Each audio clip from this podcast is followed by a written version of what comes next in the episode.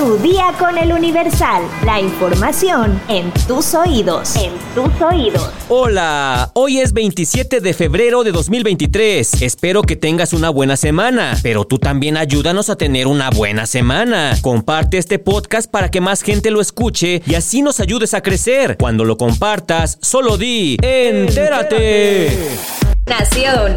Ciudadanos y opositores pintaron de rosa y blanco este domingo 26 de febrero el zócalo de la Ciudad de México para expresar mi voto no se toca y demandar que la Suprema Corte de Justicia de la Nación defina inconstitucional el plan B de la reforma electoral aprobada en el Congreso. Fue una marea que no solo inundó la Plaza de la Constitución, sino las calles aledañas como 20 de noviembre, 16 de septiembre, Madero y 5 de mayo con gente de todas las edades, incluso algunos en silla de ruedas que portaban playeras, gorras, banderines y mantas. Sobre esta movilización, la guerra de cifras también se hizo presente. Los organizadores calcularon la participación de más de 500 mil personas y en contraste, el Centro de Orientación Vial de la Secretaría de Seguridad Ciudadana de la Ciudad de México estimó solo 90 mil personas. Más allá de esta danza de cifras, es la primera vez en este sexenio que una manifestación contraria al gobierno federal desborda la plaza más importante del país, la misma que ha sido bastión del presidente Andrés Manuel López Obrador en infinidad de ocasiones y por diferentes motivos. No fue propiamente una marcha, pero desde antes de las 8 de la mañana, los manifestantes comenzaron a llegar a pie al acto programado para las 11 horas desde todas las calles aledañas a la Plaza de la Constitución. Fueron algunos políticos, pero eran más los ciudadanos, personas jóvenes, adultos, niños y adultos mayores en una importante proporción. En esta ocasión, el Zócalo capitalino lució diferente a otros días, no solo por el colorido que le pusieron los manifestantes, sino por la ausencia de la bandera nacional monumental, lo que no pasó desapercibido y fue motivo de queja de Santiago Krill Miranda, presidente de la Cámara de Diputados. En calles aledañas al primer cuadro de la ciudad, como el eje central Lázaro Cárdenas, Paseo de la Reforma, Independencia, Venustiano Carranza y en las inmediaciones del Monumento a la Revolución, se estacionaron camiones que trasladaron a parte de los manifestantes, aunque no fue la generalidad. El templete principal, desde donde se escucharon las voces de la periodista Beatriz Pajé y el exministro de la Suprema Corte de Justicia, José Ramón Cosío, oradores en el evento, fue instalado en la esquina sur-oriente de la Plaza de la Constitución, justo frente a la sede del máximo tribunal del país, en cuyas manos está el futuro del Plan B y de las reglas electorales que regirán la elección presidencial de 2024. Desde ahí se lanzó un mensaje de confianza en la Suprema Corte para invalidar la reforma electoral que atenta contra los principios democráticos del país y una advertencia al gobierno federal para que deje de presionar a los ministros. En menos de 40 minutos, los oradores hicieron énfasis en el peligro que corren los procesos electorales en el futuro y además de los aplausos y ovaciones que recibieron, fueron respaldados con consignas que continuamente lanzaron los manifestantes en contra de los cambios a la ley electoral. En todo momento destacó el carácter pacífico de la movilización, no hubo pintas, ni edificios o comercios dañados, tampoco lanzamiento de objetos. En paz como llegaron, en paz se retiraron. Quizá algunas fricciones con simpatizantes de la cuarta transformación que se hicieron presentes, pero que no pasaron a mayores, como en el hecho de que en las inmediaciones del Zócalo y de cara a Palacio Nacional se colocaron carteles y una megalona en contra del exsecretario de Seguridad, Genaro García Luna. Los carteles tenían los hashtags Calderón sí sabía y García Luna no se toca, así como fotografías del exsecretario y del Partido Acción Nacional. Los carteles color azul hacían referencia a que presuntamente el expresidente Felipe Calderón estaba enterado de los nexos de su secretario de Seguridad con el crimen organizado, consigna que ha sido utilizada en los últimos días por grupos afines al gobierno actual. La gran lona de unos 25 por 15 metros fue desplegada por jóvenes, pero asistentes a la marcha subieron al edificio de los portales y desde las ventanas cortaron la manta y después la quitaron ante la algarabía de los manifestantes que gritaban que la quiten, que la quiten. Mientras tanto, mexicanos residentes en París, Ginebra, Londres, Madrid, Texas, Florida y Washington se reunieron frente a las embajadas mexicanas, quienes con carteles y pancartas coreaban las consignas El INE no se toca. Con el hashtag Yo defiendo al INE, se han difundido en redes sociales las fotografías y videos donde se muestra a nuestros paisanos protestando contra el Plan B, el cual pretende reducir el personal del INE y eliminar los fondos y fideicomisos del organismo. La protesta también llegó a otros estados del país: Colima, Campeche, Aguascalientes, Toluca, Villahermosa, Tabasco, San Luis Potosí, Morelia, Michoacán, Monterrey, Nuevo León, Chihuahua, Tlaxcala, Puebla, Guerrero, Hermosillo, Sonora, Chiapas, Sinaloa, Oaxaca, Guanajuato, Zacatecas, Durango y Durango fueron algunas de las ciudades al interior del país que se unieron este domingo al movimiento El INE no se toca.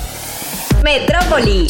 Elementos de la Policía Municipal de Ecatepec, en coordinación con policías de investigación de la Fiscalía General de Justicia del Estado de México, decomisaron 610 dosis de presunta droga con características de la cocaína en cristal. Los hechos se registraron cuando los oficiales realizaban un operativo de prevención del delito en calles de la colonia Estrella de Oriente. Al circular sobre la calle Luz, el personal de ambas corporaciones se percató que dos sujetos tripulaban una motocicleta sin matrícula a exceso de velocidad, por lo que le solicitaron que se detuvieran, pero no hicieron caso a la indicación y se inició una persecución. Durante su huida, el sujeto que viajaba en la parte trasera de la motocicleta arrojó una mochila que fue recuperada por policías municipales, quienes constataron que al interior se encontraba una bolsa de plástico con diversos envoltorios de papel que contenían una sustancia blanquecina sólida, conocida como cristal. La presunta droga fue presentada en la agencia del Ministerio Público de la Fiscalía General de Justicia del Estado de México, donde se inició una carpeta de investigación a quien resulte responsable por delitos contra la salud. Los presuntos narcomenudistas lograron darse a la fuga, pero las autoridades dieron a conocer que se realizan las investigaciones necesarias para lograr su detención.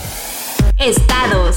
Elementos de la Policía Municipal de Puebla lograron interceptar y capturar a dos sujetos que habían robado un transporte de carga. El momento exacto de la intervención y detención quedó videograbado por cámaras de seguridad, donde se aprecia cuando patrullas interceptan la pesada unidad y los presuntos delincuentes, tras el alto que les marcaron los uniformados, descendieron de la unidad e intentaron huir a pie. De acuerdo con el reporte oficial, la Secretaría de Seguridad Ciudadana detuvo a Francisco N. y a Oscar N. de 26 y 22 años de edad respectivamente por su participación en el delito de robo de transporte de carga. Espectáculos. A casi 50 años de haber iniciado su carrera artística y con más de una decena de éxitos, entre los que destacan Quién como tú y Aquí estoy, Hay amor, entre otros, la cantante Ana Gabriel anunció este fin de semana su retiro de los escenarios. Todo sucedió durante un concierto que la intérprete ofreció en Los Ángeles, donde interrumpió por unos segundos el espectáculo para compartir con el público la decisión que había tomado. Quiero decirles que pronto dejaré los escenarios. Se le puede oír diciendo en un video que ya circula en redes sociales. Asimismo explicó los motivos por los que finalizará su camino en el mundo de la música y que tienen que ver con su familia. Estoy cansada porque tengo derecho a vivir, tengo derecho a disfrutar de mi familia de otra manera. Agregó en medio de las negativas de sus fans, aunque no dio más detalles al respecto y tampoco estableció una fecha exacta para despedirse, la mexicana enfatizó que si compartía sus planes con el público era por una promesa que hizo hace muchos años. Dije que cuando yo me retirara iba a decirles, pero no sé cuándo. Puede ser el próximo año. Finalizó. Pues muchas gracias, Ana. Nos dejaste unas canciones que la verdad sí, sí llegan. Pero sí, yo ya sabía. No, hombre, esa con un tequila y un mariachi. No, ¿para qué quieren? ¿Sabes cuáles son los meses más baratos para viajar a Estados Unidos y Canadá? Descúbrelo en nuestra sección destinos en eluniversal.com.mx. Ya estás informado, pero sigue todas las redes sociales de El Universal para estar actualizado. Comparte este podcast y mañana no te olvides de empezar tu día. Tu, día, con, El Universal. Tu día con El Universal. La información en tus oídos. En tus oídos.